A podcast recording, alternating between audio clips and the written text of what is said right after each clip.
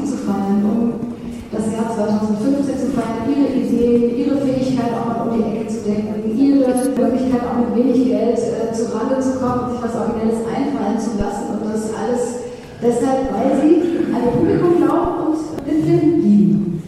Die Medien- und Filmgesellschaft Baden-Württemberg, kurz MFG, entwickelt und fördert den Standort in den Bereichen Kreativ, Wirtschaft, Medien und Film. Das sagt sie von sich selbst auf ihrer Website. Deshalb zeichnet sie auch seit 18 Jahren bereits mittelständische gewerbliche Kinobetreiberinnen und Kinobetreiber für ambitionierte Kinoprogrammarbeit aus. So auch am 3. November hier im historischen Kaufhaus in Freiburg. Wir hören im Folgenden einen Zusammenschnitt von der Verleihung des baden-württembergischen Kinopreises. Und da sprechen Petra Olschowski, die Staatssekretärin im Ministerium für Wissenschaft, Forschung und Kunst Baden-Württemberg und der MFG-Geschäftsführer Karl Bergengrün. Die Preisgelder belaufen sich in diesem Jahr auf insgesamt 190.000 Euro. Wir werden 44 Urkunden an 54 preiswürdige Kinos überreichen. Kinos aus allen Ecken und Enden des Landes die das Kulturleben in Baden-Württemberg durch ihr Engagement und ihre Arbeit bereichern. Die Urkunden und die Prämien sind Ausdruck unserer Anerkennung und unseres Dankes für ihren wertvollen Beitrag zur Filmkultur und zur Filmwirtschaft in Baden-Württemberg. Eine Veranstaltung wie diese bietet aber natürlich zugleich auch die Möglichkeit, die Wertschätzung, die die Arbeit mit anspruchsvollen Filmprogrammen verdient, in die Gesellschaft und in die Öffentlichkeit hineinzutragen. Wie wichtig ihr Engagement gerade für den Arthouse-Film ist, wird deutlich, wenn man einen kurzen Blick auf die Marktdaten der Filmförderungsanstalt wirft. Betrachtet man den gesamten Kinomarkt in Deutschland, so konnte man in den vergangenen Jahren einige Schwankungen feststellen. Zwischen 2009 und 2014 sank die Zahl der Kinobesucherinnen und Besucher von 146 Millionen auf 122 Millionen. Das heißt, in fünf Jahren kamen rund 24 Millionen Menschen weniger in die deutschen Kinos. 2015 allerdings, das Jahr, mit dem wir uns ja heute auch beschäftigen, stieg die Zahl wieder um 17 Millionen und der Umsatz übersprang die Milliardenmarke. Leider zeigt die aktuelle Programmkinostudie der Filmförderungsanstalt, dass die Häuser, die sich mit künstlerischen Filmen beschäftigen und sich ihm verschrieben haben, an dieser Tendenzwende nicht teilhaben konnten. Im Jahr 2015 lösten 15,6 Millionen Kinobesucherinnen und Besucher eine Eintrittskarte für einen Arthouse-Film. Das waren weniger als ein Jahr zuvor, dementsprechend war auch der Umsatz leicht rückläufig. Wir wissen andererseits, dass es manchmal an einem einzigen erfolgreichen Film liegen kann, ob das Publikumsinteresse steigt oder nicht. Wenn ich die Presse verfolge und was so die Menschen am Abendtisch und in der Bar miteinander reden, dann könnte ich mir vorstellen, dass Toni Erdmann in diesem Jahr so verwöhnt sein kann, der wieder eine andere Aufmerksamkeit auf das künstlerische Kino lenkt. Und wir wissen, wie wichtig ein anspruchsvolles Filmprogramm gerade in Zeiten ist, in denen das bewegte Bild über alle Medien hinweg immer weiter an Bedeutung gewinnt. Erfreulich ist die hohe Präsenz von Kinder- und Jugendfilmen unter den zehn erfolgreichsten Arthouse-Titeln. Dementsprechend ist auch das Durchschnittsalter der Besucherinnen und Besucher im künstlerischen Film von 2014 auf 15 und 5 Jahre gesunken. Vergleicht man diese Zahl mit den allermeisten anderen künstlerischen Sparten, wird deutlich, wie wichtig Kinos für unsere Kulturlandschaft und für die Zukunft unserer Kulturlandschaft sind. Kinos sind unverzichtbare kulturelle, aber auch soziale Orte in unseren Städten und auf dem Land. Sie sind Bildungsinstitutionen, Treffpunkte, Diskussionsorte und hervorragende Unterhaltungsorte. Der Film ist nicht zuletzt eine aufregende künstlerische Ausdrucksform, und zwar weltweit. Sie, meine Damen und Herren, sind es, die dafür sorgen, dass in baden-württembergischen Kinos nicht nur Mainstream-Filme mit Leinwand gehen. Und sie lassen das Publikum mit anspruchsvollen Filmen nicht allein, sondern machen ihm teilweise und immer wieder auch medienpädagogische Angebote, die dabei helfen, das Gesehene zu verstehen und zu verarbeiten.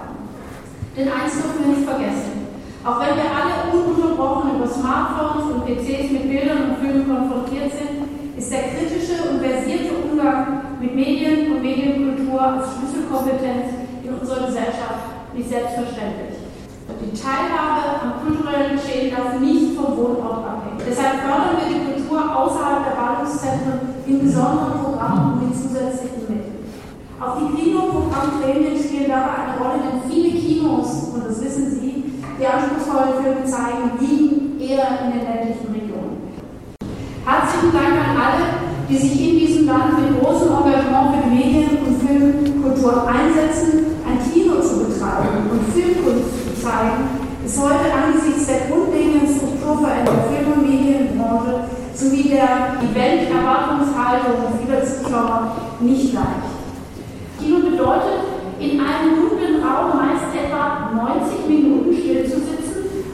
Lustvoll einzutauchen in andere Welten, ohne dabei auf sein Smartphone oder Handy zu schauen. Einen solchen Ort bereitzustellen ist gerade heute wichtig. Sie tun dies, ich danke Ihnen dafür und ich ahne vermutlich nur, wie viel Kraft und Energie und Mut Sie das manchmal kostet. Ja, das wird jetzt äh, Genau, die Jury. Das sind die Leute, die Ihnen so viel Spaß und so viel Enttäuschung bereiten. Kommen wir zum Spitzenpreis. Eine kleine Stadt ohne Kulturamt und andere Institutionen, die sich zur Kooperation eignen würden, aber mit einem weit über die Ortsgrenzen bekannten Kino.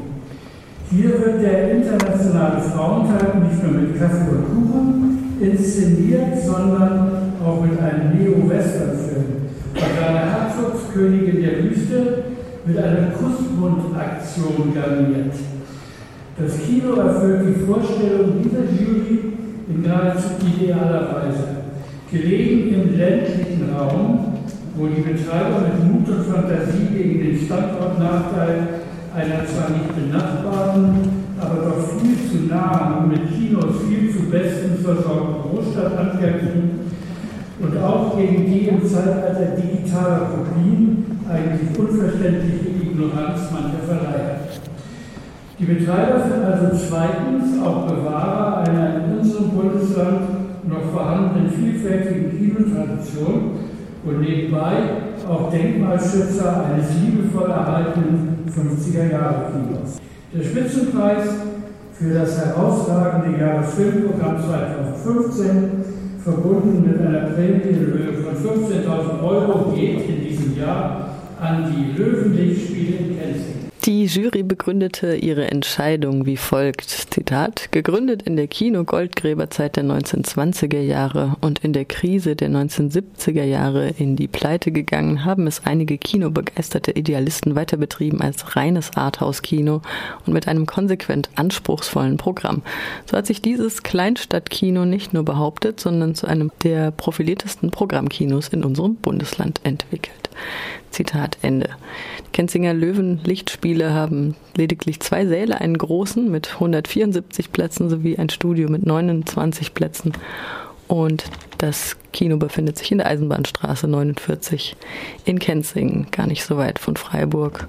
Und umso bemerkenswerter, dass es sich dort auch halten kann mit Freiburg in der Nachbarschaft mit seinem großen Angebot, wie es ja auch hieß in der Ankündigung und wahrscheinlich hat es auch seinen Preis verdient. Ihr könnt ja mal gerne reingucken. Kino-kensing.de.